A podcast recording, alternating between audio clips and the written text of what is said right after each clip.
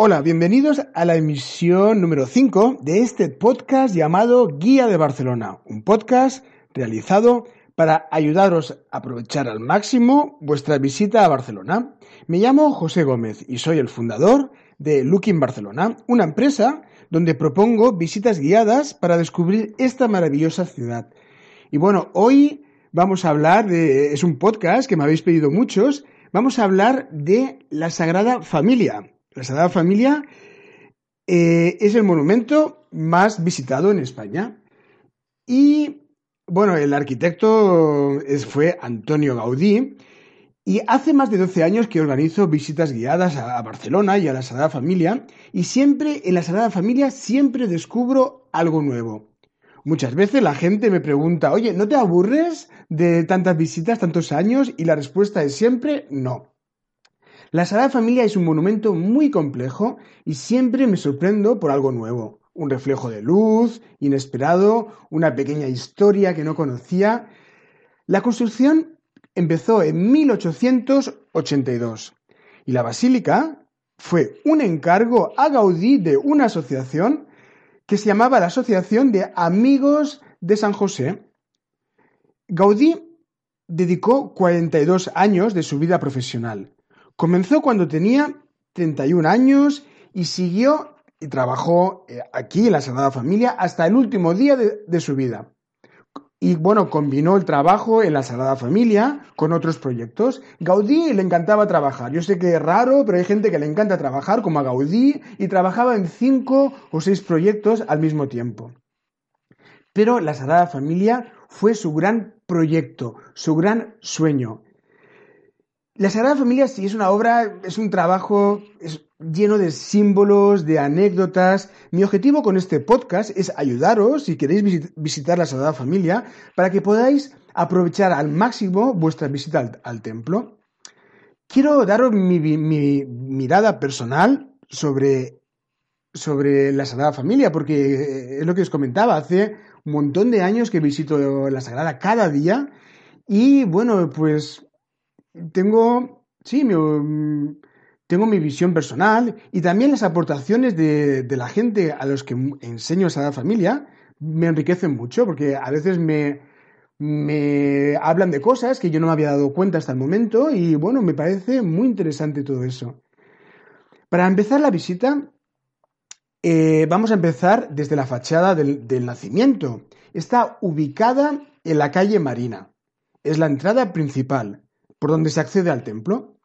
La fachada del nacimiento se refiere a los primeros años de la vida de Jesús. Es la única parte de la basílica que Gaudí realizó durante su vida. Antes de entrar al recinto de la Sagrada Familia, os recomiendo que vayáis al parque que está justo enfrente. Se llama la Plaza de Gaudí. Desde ahí tenemos una visión muy interesante del conjunto. Además, es uno de los lugares mejores para tomar una foto. Desde el parque, lo primero que sorprende es que la fachada es más oscura que el resto del edificio. Como hemos comentado antes, es la parte más antigua. La piedra es una piedra calcárea. Es porosa y que se vuelve oscura con la contaminación.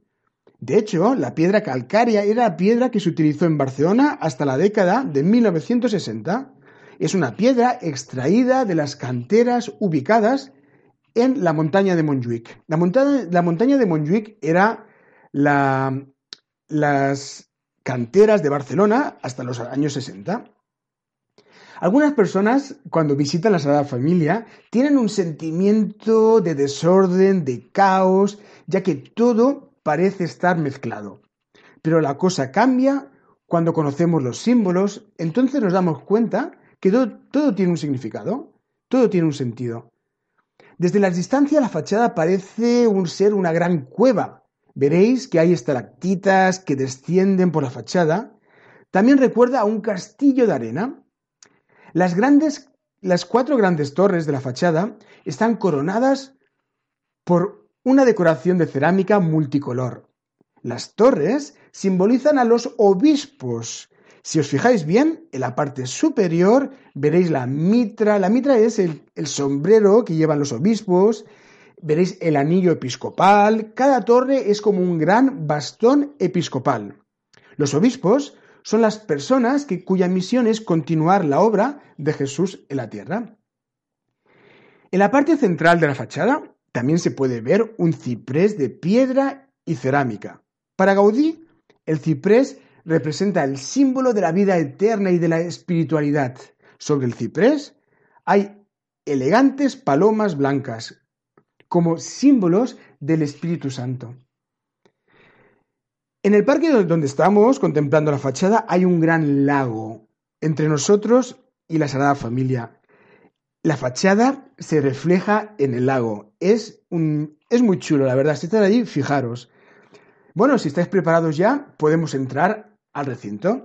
Cruzaremos otra vez la calle Marina, pasaremos el control de seguridad y llegamos justo al pie de la fachada. Sobre la fachada veremos docenas de esculturas. Veremos Jesús recién nacido, María, José, los pastores, los ángeles, la masacre de los inocentes. Es la historia del rey Herodes, la huida a Egipto. Veremos incluso a Jesús adolescente trabajando en el taller de su padre. Gaudí trabajó en colaboración con un equipo de 150 personas. Había carpinteros, escultores, arquitectos y el escultor principal, el jefe, se llamaba Matamala. Matamala utilizó como modelos para hacer sus esculturas personas que trabajaban en la obra o que vivían en el barrio. Por ejemplo, hay una escultura, sí, de Jesús adolescente trabajando en la carpintería.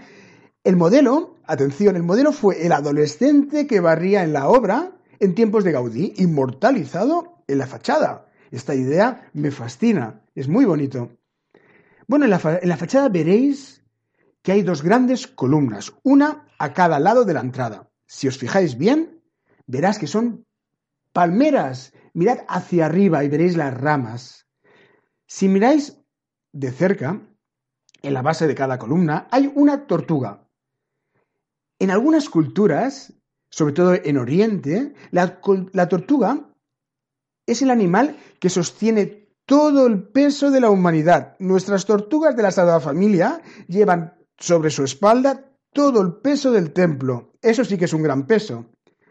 En la fachada hay varias esculturas de plantas acuáticas, de animales, aves. Todo el conjunto representa un viaje por el Nilo. Es la exuberancia, la vida que nace. Eso es justamente precisamente lo que quería representar Gaudí, la vida que nace, el, empezar la vida de Jesús. Bueno, podemos continuar y vamos a entrar hacia el interior.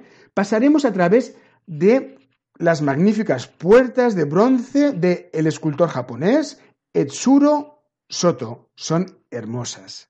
Etsuro Soto es un escultor que nació en Japón en 1953 y desde 1978 trabaja en la Sagrada Familia.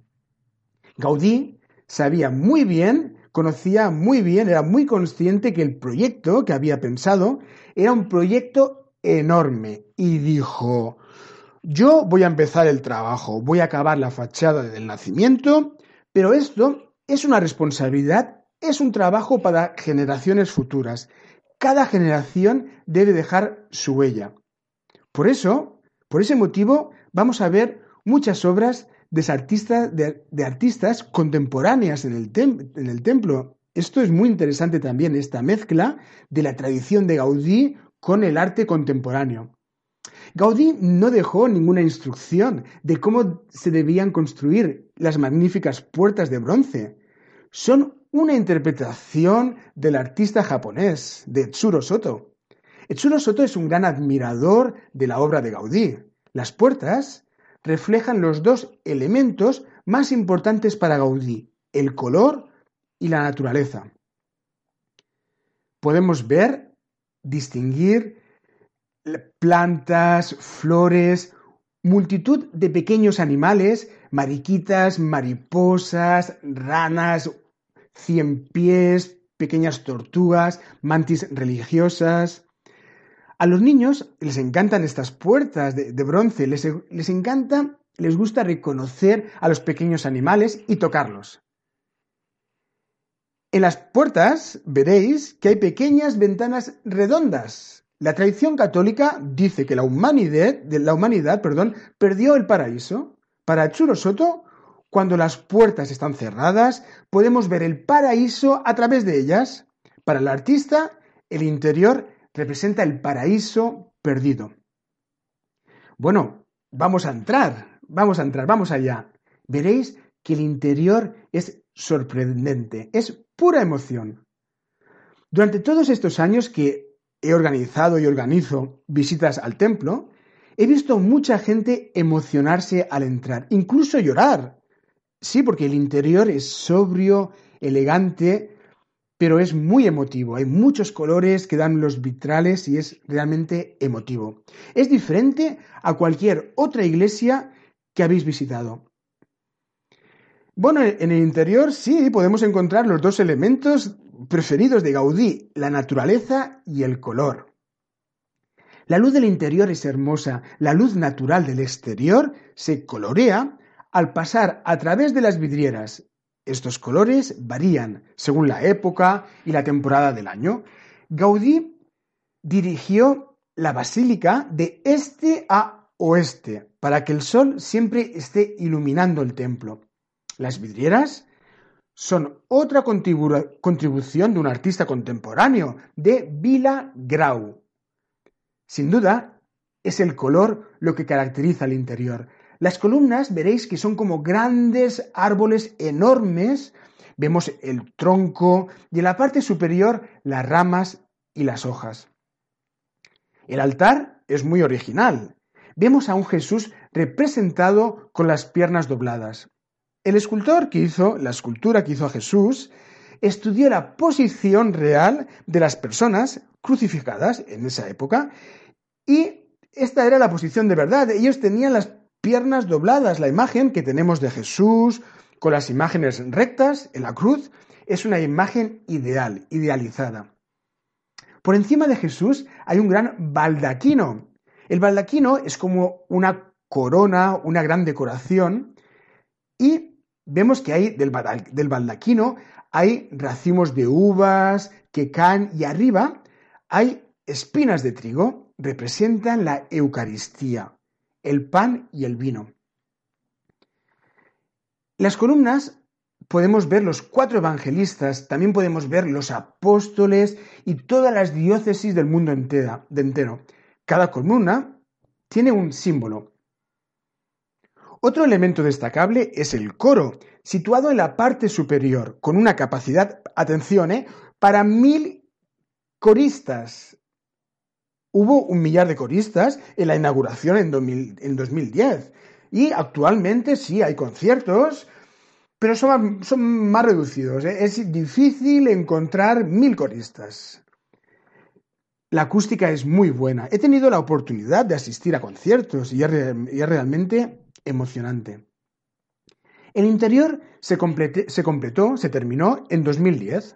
Hubo una gran inauguración que contó con 8.000 personas y fue el Papa Benedicto XVI quien celebró la inauguración. Estuvo el rey, el presidente del país en esa época, las grandes personalidades más importantes. El interior da una sensación de ser muy moderno. Es increíble pensar que Gaudí lo imaginó así hace tanto tiempo. Gaudí nos dejó casi todo el templo terminado con maquetas. A genial arquitecto no le gustaba trabajar con planos, trabajaba con maquetas de yeso. Pero diez años después de su muerte, tuvo la guerra civil, vino la guerra civil en España y el taller fue destruido. Perdimos casi todas sus maquetas. Y hoy solo nos quedan pequeños fragmentos, pero el equipo de Gaudí tomó muchas fotografías de todas sus maquetas y hoy, con todas esas fotos, podemos continuar el trabajo. La Sagrada Familia es muy rica en símbolos y detalles. Si queréis visitar el templo, os recomiendo de tener un, libro, una guía o hacer la visita con una audioguía o participar en una visita guiada. Yo propongo visitas guiadas privadas y estaré encantado de enseñaros el templo. Con explicaciones disfrutaréis mucho más de la experiencia. Bueno, ahora podemos salir otra vez al, exterior por la otra fachada, la fachada de la Pasión. Es una de las tres fachadas que incluye la basílica. Está la Pasión, la Natividad y la Gloria, que la Gloria está en construcción, aún no se puede visitar. Bueno, la, fachada de la, de la Pasión, veréis que es muy diferente a la Natividad.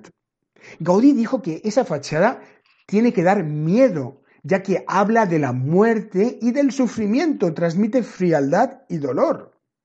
Fue empezada después de la muerte de Gaudí.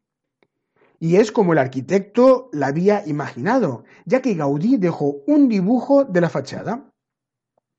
Todas las esculturas que hay sobre la fachada son de Josep María Subirach, un escultor contemporáneo que murió en 2014, muy influenciado por el cubismo de Picasso, como lo demuestra el estilo de las esculturas, que son muy angulosas, con muchos motivos geométricos.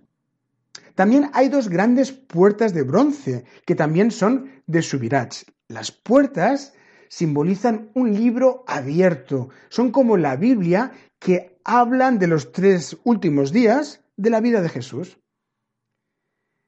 En la fachada, que nos habla de izquierda a derecha, podemos ver el Vía Crucis, podemos ver los últimos tres días de Jesús, la última cena, el beso de Judas, la negación de Pedro, Jesús con la cruz, Verónica, incluso el centurión que le clava a Jesús la lanza, Jesús ya en la cruz y Jesús ya muerto.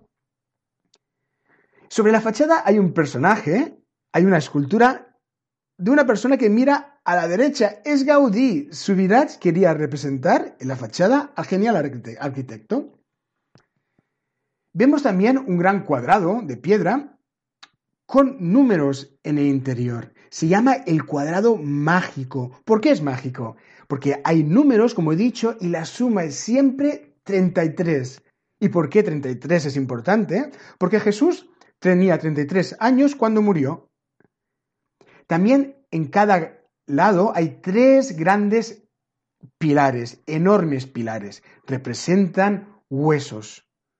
En la parte superior de la fachada, entre las torres, hay una escultura dorada. Es Jesús que asciende al cielo. Y con eso ya cerramos el ciclo Natividad, Pasión y Resurrección.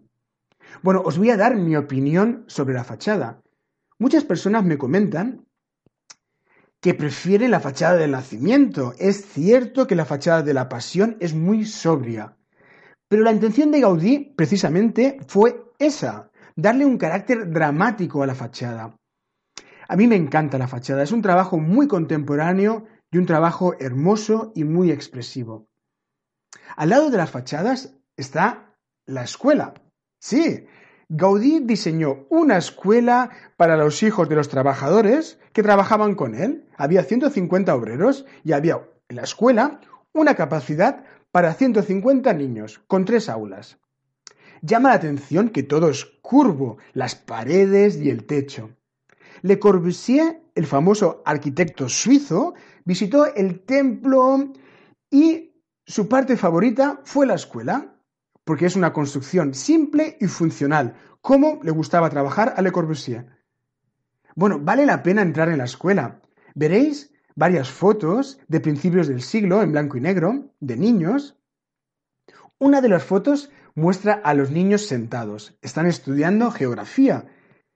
Mira bien y verás el Mediterráneo, Italia, África, incluso hay un barco. Es muy simpático. También hay una foto muy interesante que muestra la fachada de la Natividad, del nacimiento, en la época de Gaudí. Es una foto tomada del interior. Con esa foto podemos entender mejor cómo Gaudí dejó el trabajo. También hay una reproducción de un aula, como era en esa época, con los pupitres y todo. La escuela actual es una reproducción. La original se quemó durante la Guerra Civil Española del año 36 a 39. Os recomiendo visitar el museo también. Se encuentra situado en el sótano y es un complemento muy interesante a la visita. Podéis, ver maquetas, fotos de Gaudí y hay un audiovisual. Bueno, me encanta la reproducción del estudio de Gaudí que hay en el museo. Es sobrio y en aparente desorden. Gaudí nunca se casó, no tuvo hijos, su vida era Dios y su trabajo. Durante los últimos dos años de su vida vivió en la Sagrada Familia. Estaba obsesionado con terminar la fachada de la Natividad. Llevaba una vida muy austera. Podéis ver una foto de su estudio y una camita donde dormía. Hay una sala también muy interesante donde podéis, ver, donde podéis ver fotos de varias casas diseñadas por Gaudí. Gaudí era un arquitecto de moda, trabajó para gente de la burguesía y construyó palacios, iglesias, fábricas, escuelas. Y veréis que todas las casas, todas las construcciones son muy distintas entre sí. Gaudí tiene siete obras declaradas por la UNESCO Patrimonio de la Humanidad. Son muchas para un arquitecto. Y me encanta también en el museo la maqueta al revés. Veréis que hay una maqueta de al revés. Es una reproducción del edificio al revés. Se utiliza, bueno, se utilizaba, Gaudí la utilizaba, para calcular la fuerza, los vectores de peso y la fuerza del edificio. Es increíble. Verás que la maqueta está formada por muchos hilos y muchos sacos pequeños. Cada hilo representa una columna y las bolsas el peso a soportar. Es una gran idea. Gaudí fue el primer arquitecto en aplicar este sistema para calcular el peso del edificio. También hay un taller de maquetistas donde hoy eh, hay un equipo que aún hacen maquetas y utilizan eh, las impresoras en tres dimensiones. Yo me pregunto, ¿qué hubiera hecho Gaudí con la tecnología de hoy, con las impresoras en tres dimensiones. Seguro que se hubiera pasado bomba, vamos. Bueno, este es el fin de, este podcast de hoy. La, visita de la Sagrada Familia realmente vale la pena. Y bueno, lo, de siempre, si os ha gustado este podcast, os invito a que lo, compartáis con vuestros amigos y nos vemos en dos semanas en otro capítulo y sobre todo intentar ser felices. Adiós.